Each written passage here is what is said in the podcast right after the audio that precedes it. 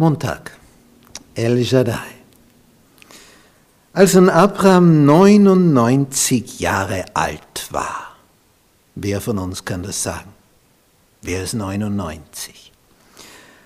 Da erschien ihm der Herr und sprach zu ihm, ich bin der allmächtige Gott. Das ist seine Vorstellung. Und jetzt wandle vor mir und sei fromm. Wandle vor mir und sei fromm. Abraham hat schon mehrere Male erlebt, wie der Herr ihm erschienen ist. Schon wie er da in das Land dann hineingekommen ist, ins Land Kanaan, Palästina und dann gemerkt hat, ja, aber da, da wohnt ja schon wer. Wie, wie, wie soll ich dann hier von dem Land Besitz ergreifen? Da sind ja schon welche vor mir gekommen. Wir waren zu langsam.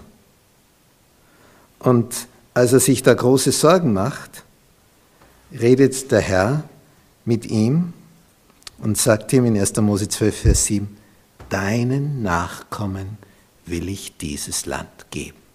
Und Abraham hat einen Altar gebaut und Morgenopfer und Abendopfer dargebracht. Und wenn er weiterzog, hat er wieder einen Altar gebaut. Und so ging das immer weiter. Und jetzt sind die Jahre vergangen. Er war 75, als er aus Haran auszog, also nach dieser Zwischenetappe. Und jetzt ist er fast 100. Jetzt ist also fast ein Vierteljahrhundert vergangen. Meine, 25 Jahre, das ist schon eine Zeit. Und was ist passiert in Bezug auf Nachkommen? Deinen Nachkommen will ich dieses Land geben, hat er gehört, wie er 75 war. Und jetzt ist er fast 100. Aber außer Ismael in der Verbindung mit der ägyptischen Magd, die auf Sarahs Körper geboren hat, damit es so aussieht, als dass es doch von Sarah käme. Sonst war nichts. Aber Gott hatte gesagt, von Sarah soll es kommen. Ja, die ist fast 90, er ist fast 100. Doch nicht so geworden, wie verheißen, oder? Aber dieser Abraham bekommt immer wieder eine Vision. Und er sagt ihm in dem Alter, in Kapitel 17, Vers 4, siehe, ich habe meinen Bund mit dir, ich der Allmächtige. Und du sollst ein Vater vieler Völker werden, sagt er dem Hundertjährigen, der noch nichts hat was Nachwuchs betrifft, außer diesem Ismael. Und jetzt gibt er ihm als erstes statt einem Sohn einen neuen Namen. Darum sollst du nicht mehr Abraham heißen, sondern Abraham. Zuerst war also der erhabene Vater von der Übersetzung her und jetzt, er soll ja der Vater vieler Völker werden.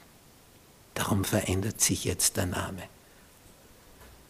Vater bedeutet Nachwuchs. Und das sogar viele Völker. Das ist also schon was Besonderes. Er will ihn fruchtbar machen, sehr fruchtbar machen. Das haben auch später die nächsten Generationen erlebt, Isaak und Jakob, diese Verheißung. Und es hat zwar sehr klein begonnen, nicht? Abraham hat einen Isaak und der Isaak hat zwei Söhne, wobei einer völlig missraten ist, der Esau. Der hat noch den Jakob. Und da war auch allerhand schief gelaufen am Anfang. Es geht also sehr dünn und sehr zäh am Anfang, bis das sich so richtig in Bewegung setzt, das Ganze. Und dann kommen sie hinab nach Ägypten und dort vermehren sie sich und werden ein Millionenvolk. es war da überhaupt noch nicht zu sehen. Aber er hat vertraut auf diese Bundeszusage. Ich will meinen Bund mit dir aufrichten. Und das war seine Basis für Abraham.